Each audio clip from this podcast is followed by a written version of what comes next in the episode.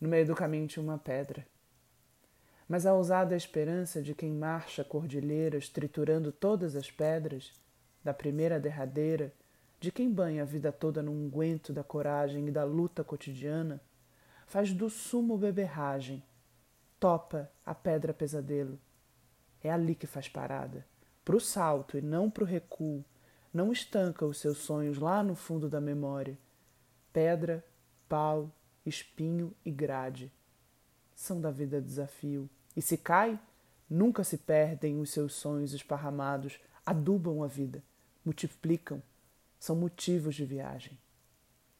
Conceição Evaristo pedra, pau, espinho e grade.